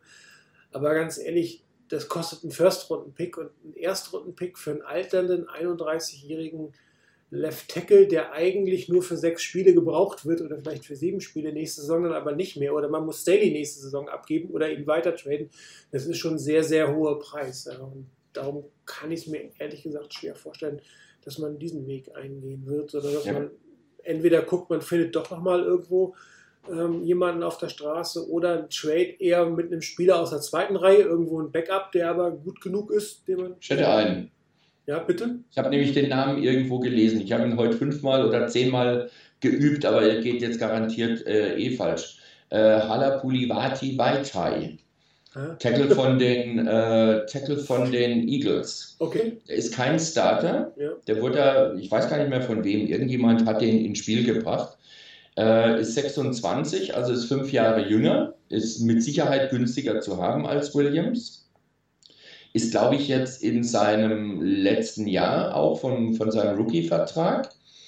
Letzte oder vorletztes Jahr, aber ne, vier Jahre, okay, da dürfte jetzt im letzten Jahr seines Rookie-Vertrages sein. Ähm, den könnte man über einen Trade bekommen. Ich denke nicht, dass der einen Erstrunden-Pick kosten würde, sei denn, dass da irgendwie vielleicht auch die Patriots mit einsteigen. Das weiß er halt nicht. Ähm, aber da könnte man auch mal gucken, wenn sich da nichts tut äh, und der jetzt nicht irgendwie von einem anderen Team geholt wird, wäre das eine Möglichkeit.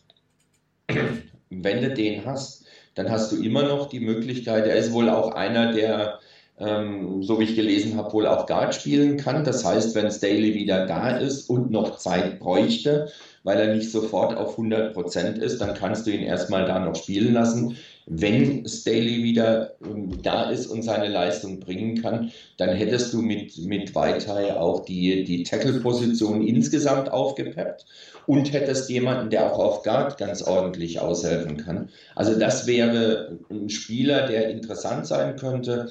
Und wie gesagt, ich weiß nicht mehr, wo ich das gelesen habe. Irgendeiner der Beatwriter hatte den Namen aufgebracht und hat gemeint, man kann ja mal, man kann ja mal, was weiß ich, einen Viertrunden-Pick anbieten und mal gucken, was die Eagles dazu sagen. Wenn sie Nein sagen, okay, dann weißt du, okay, du musst mehr bieten.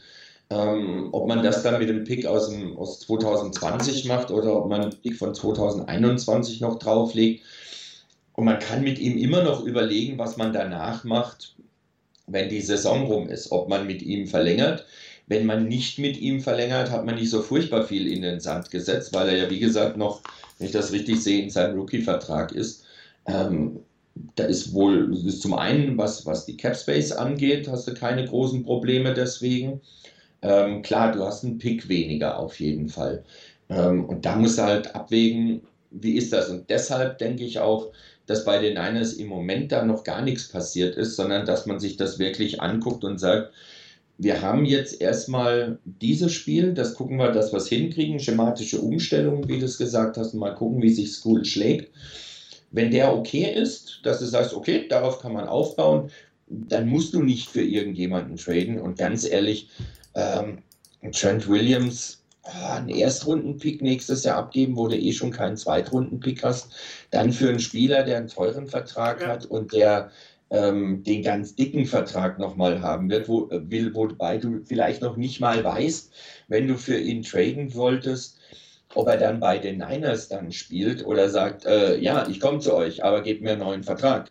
Und ganz ehrlich, für einen 31-Jährigen, den du von außen holst, ähm, der seinen letzten großen Vertrag dann haben möchte, jemanden wie, wie Staley, der mit, mit den Niners äh, über Jahre hinweg durch dick und dünn gegangen ist, der ganz üble Zeiten mitgemacht hat und dem Team trotzdem erhalten geblieben ist, der nie was gesagt hat von wegen, ich will hier weg, sondern nee, ich will bei diesem Team sein.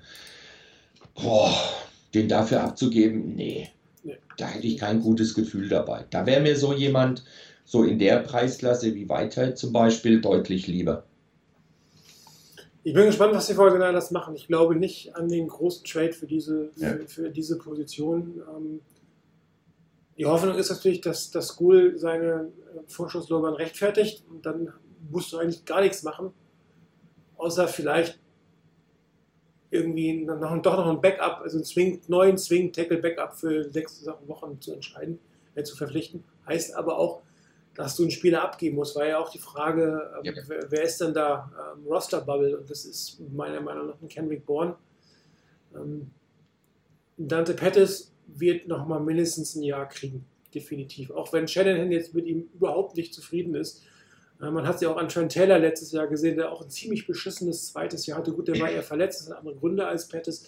Aber für einen äh, zweiten Runden-Pick, für den getradet wurde, den gibt es natürlich in der zweiten Saison nicht auf. Kendrick Bourne ähm, ist da dann, glaube ich, eher der, der Kandidat. Ähm, vorher hatte man an einen Datei jetzt gedacht, als es noch vier waren, jetzt sind es noch drei, also da wird keiner äh, rausfallen und man wird auch keine Running Backs abgeben. Ich sehe auch keinen Defensive Liner, der geht. Linebacker hat man eh nur fünf. Auch Defensive Backs, also wenn, wird es meiner Meinung nach ein Kendrick Bourne treffen, wenn die Vorteile hier äh, ähm, was machen. Und es sieht ja nicht so aus, als wenn man Staley auf die äh, kurzfristige Injury Reserve setzen würde. Das heißt, würde sechs Wochen mindestens ausfallen und da hat man anscheinend die Hoffnung, dass es vielleicht sogar früher geht. Muss man einfach mal. Also sagen wir mal so, es wäre ja, glaube ich, ich glaube, die Regelung wäre ja die, sechs Wochen ist er auf alle Fälle weg. Ja. Ähm, bis er wieder mit dem Team trainieren darf und dann, glaube ich, nochmal zwei Wochen, äh, also sechs bis acht Wochen weg, ähm, wo du sicher bist, dass er weg ist. Ich glaube, die Niners halten sich die Option da einfach ja, offen. Ich, ähm, ich, hoffe nur, dass sie ihn nicht nach fünf Wochen bringen, nach dem Motto, naja, mal schauen, ich, wir hoffen, dass es geht, sondern dass man ihm dann vielleicht lieber noch mal eine Woche gibt und, oder zwei Wochen sogar gibt und dann sagt, dann ist er aber wieder so weit und dann kann er auch tatsächlich spielen. Ähm, ohne dass du da gleich wieder ähm, nach den ersten paar Plays schon Bedenken haben musst, wenn irgendwas halbwegs Blödes passiert, dass er wieder raus ist. Also lieber eine Woche mehr geben. Ähm, aber sicherlich ist natürlich die Überlegung mit dem, dass du eben niemanden auf, dass du ihn nicht auf IR setzt, äh, eben auch die, dass du ein bisschen flexibler bist mit dem, wann du ihn wieder bringen kannst, wenn es doch wirklich schnell gehen sollte. Gut, dann gibt es noch eine zweite Personalie, die ja gerade relativ heiß diskutiert wird. Jalen Ramsey. Ähm, Hm? Wir merken ja gerade, die Topstars äh, in der NFL sind sehr bemüht, ähm, wenn sie sich unwohl fühlen, eine Alternative für sich zu finden. Und in letzter Zeit gelingt das auch immer häufiger. Anthony Brown hat angefangen, äh, das zu machen. Und ähm, manchmal werden auch Spiele einfach abgeschoben, weil sie unbeliebt sind. Oder Beckham Jr. ist in diesem Fall der, der, der Fall. In diesem Fall Jalen Ramsey. Da scheint eine Beziehung kaputt gegangen zu sein. Und ähm, einer der besten oder vielleicht der beste Cornerback der Liga scheint auf dem Markt zu sein oder zumindest bekommbar zu sein. Die Frage ist, zu welchem Preis. Und ähm, die Trades in der letzten Zeit ähm, haben, glaube ich, den Preis für einen Spieler dieser Qualität in die Höhe getrieben. Du hast, die Steelers haben Minka Fitzpatrick, der eigentlich nicht die Erwartung, ein guter Spieler, aber die Erwartung nicht erfüllt hatte, nie eine wichtige Position bei den, bei den äh, Dolphins. Die geben sowieso jeden ab, den sie abhaben wollen und trotzdem mussten sie einen Erstrundenpick dafür abgeben und es kann durchaus sein, dass der Steelers Erstrundenpick relativ hoch sein wird. Ähm, Und äh, der Tanzel ähm, zwei Wochen zuvor ist jetzt auch mit, ich glaube, zwei First Rounder sind da über den Tisch gegangen. Das Ja. ist natürlich ein Preis, wo du dir wirklich überlegen musst, kannst oder willst du das bezahlen. Und Jalen Ramsey wird nicht mit einem First Runde, also mit, nur mit einem First, also nur in Anführungsstrichen mit einem First Runde zu haben sein. Da wird einiges mehr sein. Man hat mal gelesen, man könnte einen Solomon Thomas mit drauflegen, aber ganz ehrlich, wer will den?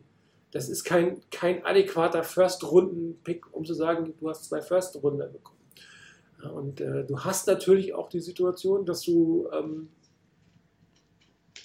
den bezahlen musst. Ich meine, der will ja raus, weil er vielleicht Jackson unzufrieden ist, aber wird natürlich auch ganz gerne Geld verdienen. Ja? Und äh, du, wir, die 49ers, wir müssen nächstes Jahr einen Kittel bezahlen oder spätestens übernächstes Jahr einen Kittel bezahlen.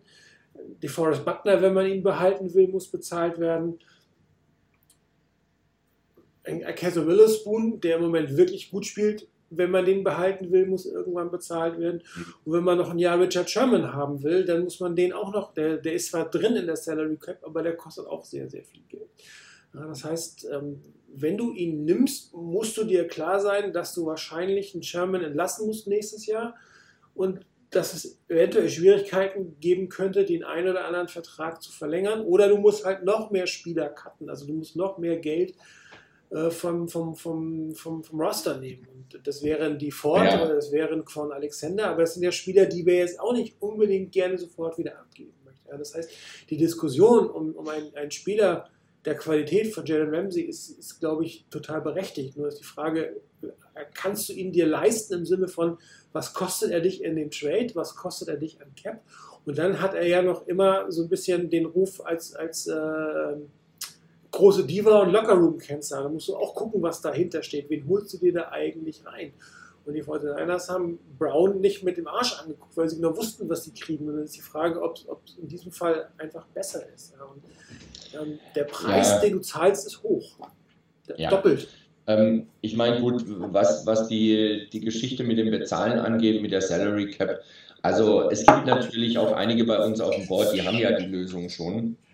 Nach dem Motto, ähm, keine teuren Running Backs, gib die ab. Also sprich McKinnon, äh, Coleman braucht eh kein Mensch. Wir haben drei undrafted ähm, Running Backs, die es auch gut gebacken bekommen. Ähm, ein Kicker wie Gold braucht, verdient eh zu viel, den kann man auch entlassen und irgendeinen günstigeren Kicker holen. Dann hast du ja wieder irgendwo ein bisschen mehr an Cap Space da. Du kannst auch vielleicht den einen oder anderen Vertrag noch umstrukturieren. Das mag auch ja noch gehen. Ähm, aber trotzdem ist natürlich die Frage immer die, brauche ich den trotzdem wirklich? Muss der sein? Natürlich, es steht, glaube ich, völlig außer Frage, dass ein Jalen Ramsey ein hervorragender Cornerback ist. Von seinen Fähigkeiten her absolut top und das wäre garantiert sofort eine Verstärkung. Aber wie du gesagt hast, was gibst du auf für ihn? Und jetzt mal völlig losgelöst von dem, was dann mit der Salary Cap ist, bei dem ich übrigens, wo ich übrigens der Meinung ähm, nicht zustimmen kann, die da vor den einer, äh, vor den einer Flo geäußert hat, von wegen, ähm, dass die Niners keine Ahnung davon haben, ähm, dass das eingesparte Gehalt irgendwie sinnvoll einzusetzen oder effizient einzusetzen. Ähm, man kann darüber streiten, ob die eine, ähm, eine Positionsgruppe vielleicht überbezahlt ist, ob da zu viel Geld drin steckt. Da kann man drüber streiten. Aber bis jetzt haben es die Niners immer sehr, sehr gut hinbekommen, die Salary Cap zu managen. Ähm, weil halt auch, das muss man auch dazu sagen, weil wenig Spieler vom Draft, die man geholt hat, bei den Niners dann wirklich einen teuren zweiten Vertrag bekommen haben. Jetzt hat man allerdings einige Spieler. Was will ich jetzt machen? Will ich die abgeben oder will ich die halten? Will ich meine eigenen Spieler weiter halten? Da ist ja jetzt nicht nur das Thema mit, mit Kittel, mit Witherspoon ähm, oder mit Buckner zum Beispiel. Und auch beim Thema Buckner ist so, so eine Geschichte. Ähm, will man das vor der nächsten Saison haben, dass man sagt, nö, der kriegt jetzt keinen teuren Vertrag, sondern erst nach der Saison, wo der vielleicht auch unzufrieden ist und dann mit dem Holdout ähm, vielleicht das, das Team auch nicht wirklich weiterbringt. Also da muss man schon gucken, wie man das einsetzt. Und dann hast du jemanden wie ein, wie ein Fred Warner zum Beispiel, der, äh, der richtig klasse gespielt ja. hat bis jetzt und, und richtig gut sich macht da drin. Äh, der ist jetzt in seinem zweiten Jahr, ne? in seinem zweiten Jahr das heißt, da könnte man eventuell nach der nächsten Saison drüber nachdenken, dem einen neuen Vertrag zu geben, den längerfristig zu binden. Und der wird auch nicht billig werden, wenn der so weiterspielt. Also du hast schon einige Spieler, die du gerne behalten würdest. Und im Moment ist die Sache so mit Sherman und mit Witherspoon hast du zwei richtig gute Cornerbacks, die im Moment den Job wirklich gut hinbekommen. Und die Frage ist wirklich, gibst du an, an Draftkapital das auf, was du aufgeben musst, um ihn zu holen?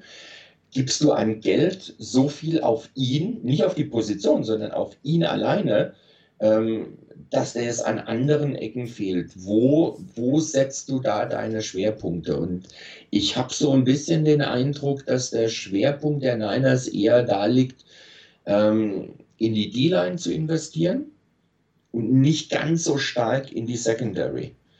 Ähm, nach dem Motto, mehr Pass Rush äh, und wenn du das hinkriegst mit vier D-Linern, den Pass Rush mit vier D-Linern hinzukriegen, heißt, du hast sieben Leute in der Passverteidigung dann. Ähm, ich habe den Eindruck, dass es eher in die Richtung geht, dass die Niners eher hier gucken werden, da das Geld drin zu haben und ihre eigenen Spieler weiter zu verlängern, die sie haben ich kann es mir nicht vorstellen, dass die Niners Ramsey reinholen. Man wird wahrscheinlich mal gucken, ähm, wie der Preis ist. Ich meine, das gehört auch dazu. Äh, das kann man ja durchaus mal anfragen. Wie ist es? Ähm, und dann kann man weitersehen. Aber ich kann es mir im Moment nicht vorstellen, dass die Niners ihn holen. Es ist immer, also wir haben so oft diskutiert, dass äh, Fans, vor allen Dingen Fans in Deutschland, die Bedeutung der Special Teams für amerikanische NFL-Teams einfach unterschätzen. Ähm, ja. Immer ein Panther mit der vierten Runde, ein Kicker für 4 Millionen. Wer braucht denn das? Das ist ja nur Special Teams. Das ist in, bei den Teams anders. Das hat einen anderen Stellenwert. Da sind Spieler auf dem, auf dem Roster, auch, auch andere, die, die tatsächlich damit auf, überhaupt auf Roster kommen, weil sie gut Special Teams machen. Zocher zum Beispiel. Mhm. Der verdient jetzt auch für, für einen Special-Teamer und einen Backup-Linebacker relativ viel Geld. Auch da kann man sicherlich weniger für ausgeben. Aber Special Teams hatten Wert und das haben die Vorteile seit Jahren eigentlich schon gehabt und Kicker haben einen Wert. Und wenn du dir anguckst, was da teilweise an Kickern rumläuft und wie viele Probleme Teams haben, einen vernünftigen Kicker zu finden und deswegen Spiele verlieren. Ein Venatieri plötzlich absackt und in Rente gehen wird, weil er einfach mal wirklich alt geworden ist und da steht kein Nachfolger bereit. Dann musst du dir einfach überlegen, will ich irgendeinen haben, den ich nach drei Wochen rausschmeiße, weil er kacke ist und dann den nächsten haben, um dann die paar Millionen zu sparen? Oder will ich tatsächlich eine Konstanz auf der Position haben? Eine Position, die, ich sage es nochmal, für ein NFL-Team deutlich wichtiger ist, als Fans es für sich meinen, dass es wichtig ist. Und ähm, du kannst sicherlich über Jared McKinnon diskutieren und ich glaube auch nicht, dass er zum Vertrag, den er nächstes Jahr hat, wiederkommt. Also wenn man ihn behält, wird es da eine Veränderung geben und eventuell könnte man sich sogar vom Karl Juszczyk trennen, der nächstes Jahr auch sehr, sehr teuer geworden ist ja, und, oder noch, noch teurer wird. Also da wird, Salary Cap ist immer flexibel, ja, aber das bedeutet auch, ich muss auf irgendwas, was ich habe, verzichten ich kann ja nicht sagen, äh, auch, auch ein Mostard oder ein Breeder werden irgendwann, wenn man sie behalten will, Geld kosten. Oder ich sage ja, dann finde ich halt wieder einen undrafted Free Agent. Die Wahrscheinlichkeit, dass das immer klappt, ist nicht so wahnsinnig hoch. Ja, und ähm, man braucht keinen Melvin Gordon offensichtlich, man braucht auch keinen Sicky Elliott. Man kann das auch anders machen, definitiv. Nur jetzt kann man sich natürlich überlegen, wie ein Sicky Elliott in der 49ers Offense aussieht könnte man auch sagen, ja, die 10 Millionen könnte ich ausgeben, dann könnte ich alle anderen weg. Der kriegt 50 Mal in der Woche den Ball und dann habe ich keine Also es gibt viele Optionen, aber ähm, man muss trotzdem die Cap am Ende des Tages managen. Ich bin bei dir, dass da die Front 7 mehr Geld bei den 49ers ähm, beanspruchen wird, wahrscheinlich auch langfristig, als die Secondary sein wird. Und ähm, die Frage ist auch, für wen lässt du ihn dann spielen? Ja, du kannst natürlich sagen, okay, Kevon Williams spielt nicht wirklich gut, dann hättest du einen vernünftigen Slot-Corner. Dann müsste einer von denen in den Slot wechseln. Im Zweifel nicht Richard Sherman, sondern es wäre dann wahrscheinlich der Keller Witherspoon, der, der im Slot spielen wird. Ähm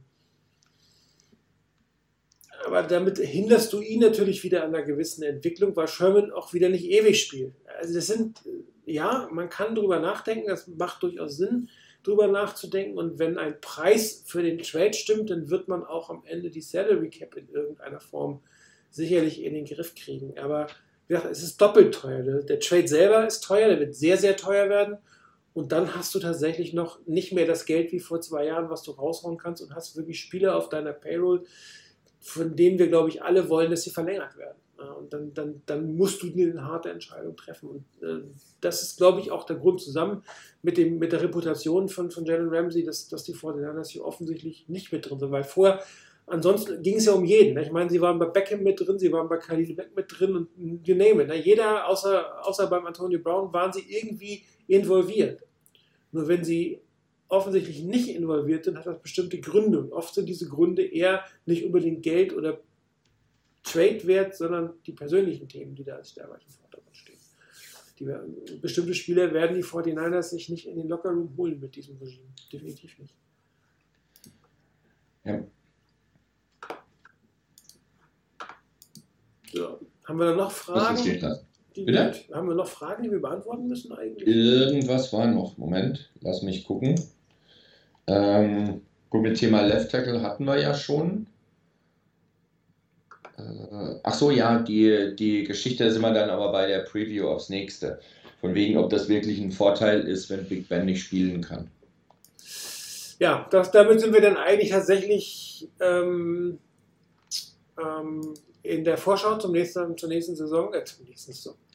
Nicht so schnell, so, so schnell sind wir nicht. Ja, wir gucken uns die Pittsburgh Steelers mal an. Die Pittsburgh Steelers erleben, erleben gerade das, was die 49ers im letzten Jahr erleben mussten. Ähm, ihr Franchise-Quarterback fällt für die Saison aus. Ähm, man sieht, die Offense hat mit ihm schon nicht wirklich gut funktioniert. Das könnte man natürlich auch sagen, hat wegen ihm nicht gut funktioniert. Auch das Argument habe ich das ein oder andere Mal sicherlich schon gelesen.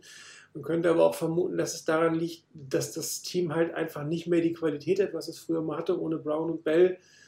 Ähm, dass da auch tatsächlich so ein bisschen ähm, eine Veränderung notwendig ist. Mike Tomlin sitzt ja auch sicherlich nicht mehr so wahnsinnig äh, sicher im Sattel, dass da auch vieles im Argen ist und dass da ein Umbruch bevorsteht und dass das Team sicherlich diese Saison ähm, unter seiner Erwartung bleiben wird. Trotzdem hat man mit einem First-Runden-Pick in Mika Fitzpatrick in, ähm, investiert, was sicherlich eher ungewöhnlich wäre, wenn du sagst, ich bin so ein bisschen im Rebuilding- oder Reloading-Modus. Muss man mal sehen. Wie Fitzpatrick sich einfügen wird, können wir natürlich alle nicht beurteilen.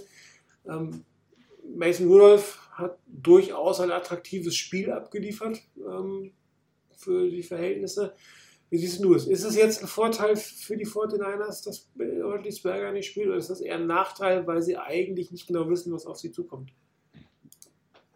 Ja. Also auf beide, auf beide Fragen ein Ja.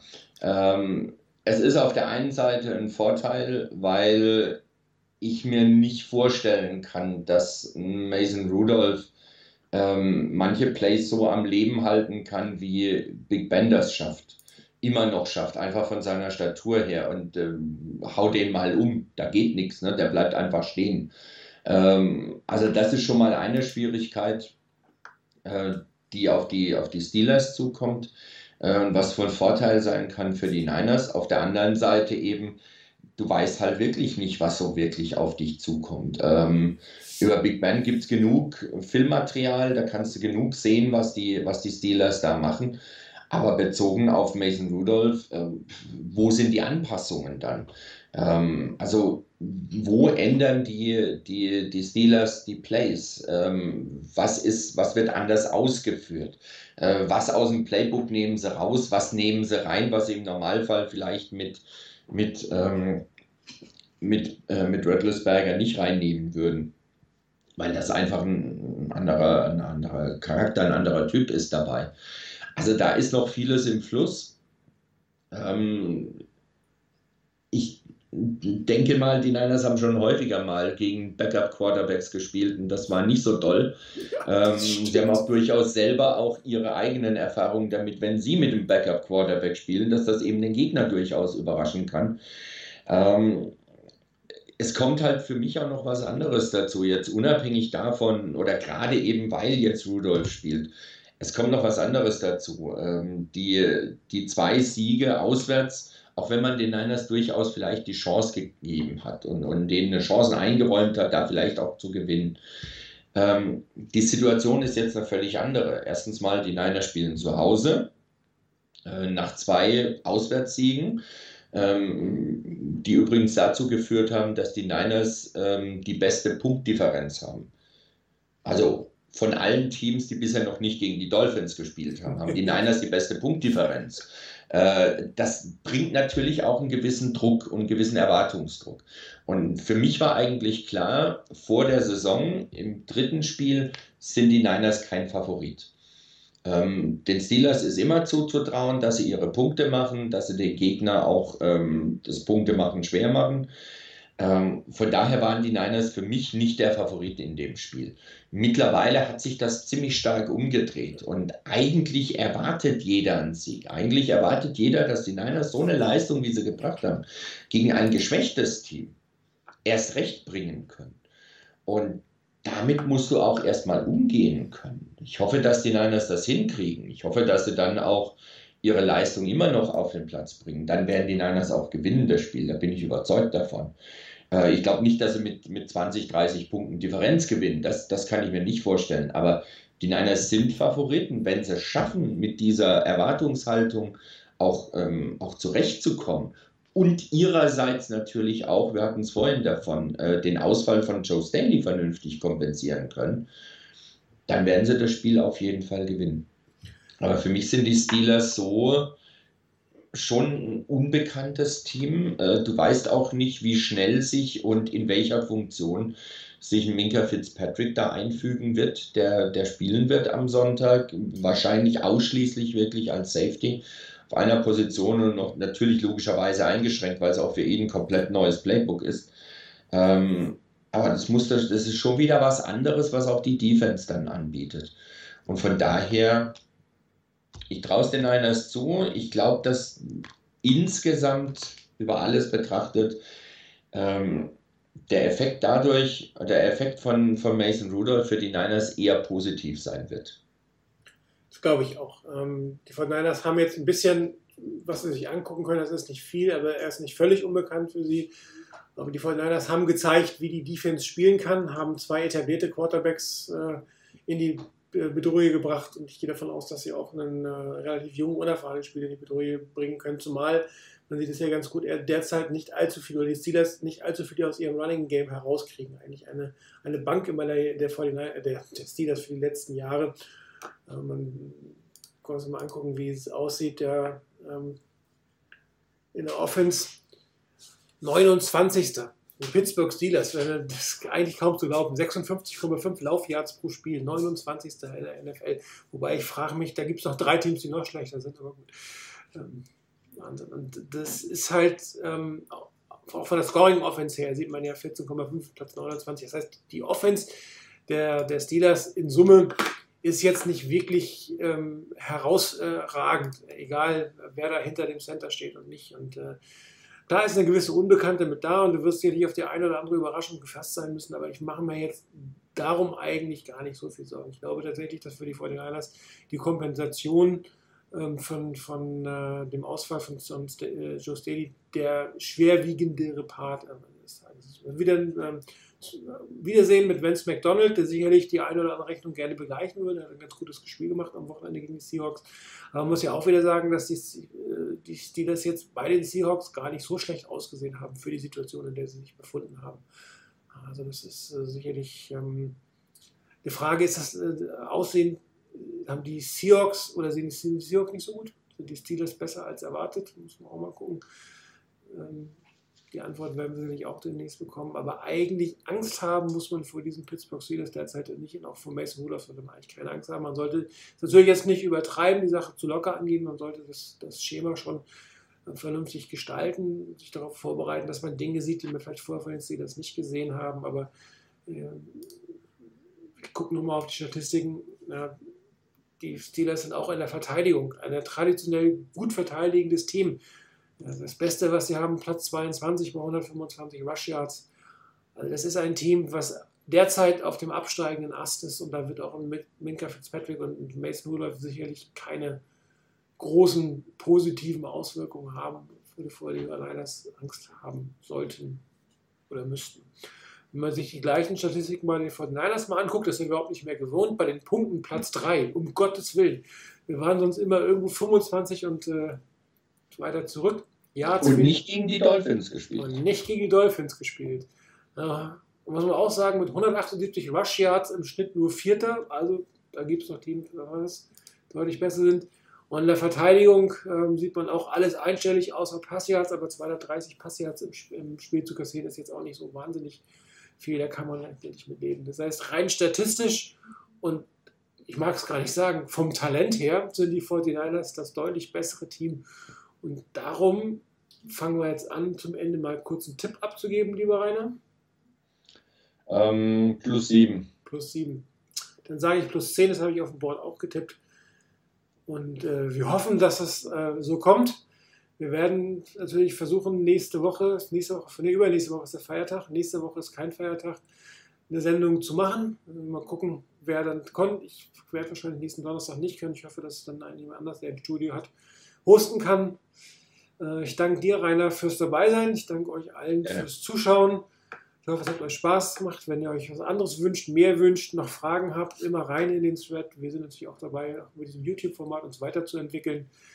Und äh, trotzdem hoffe ich, dass ihr viel Spaß mit uns hattet. Ich wünsche euch viel Spaß am Sonntag beim Spielen und bis dann. Ciao.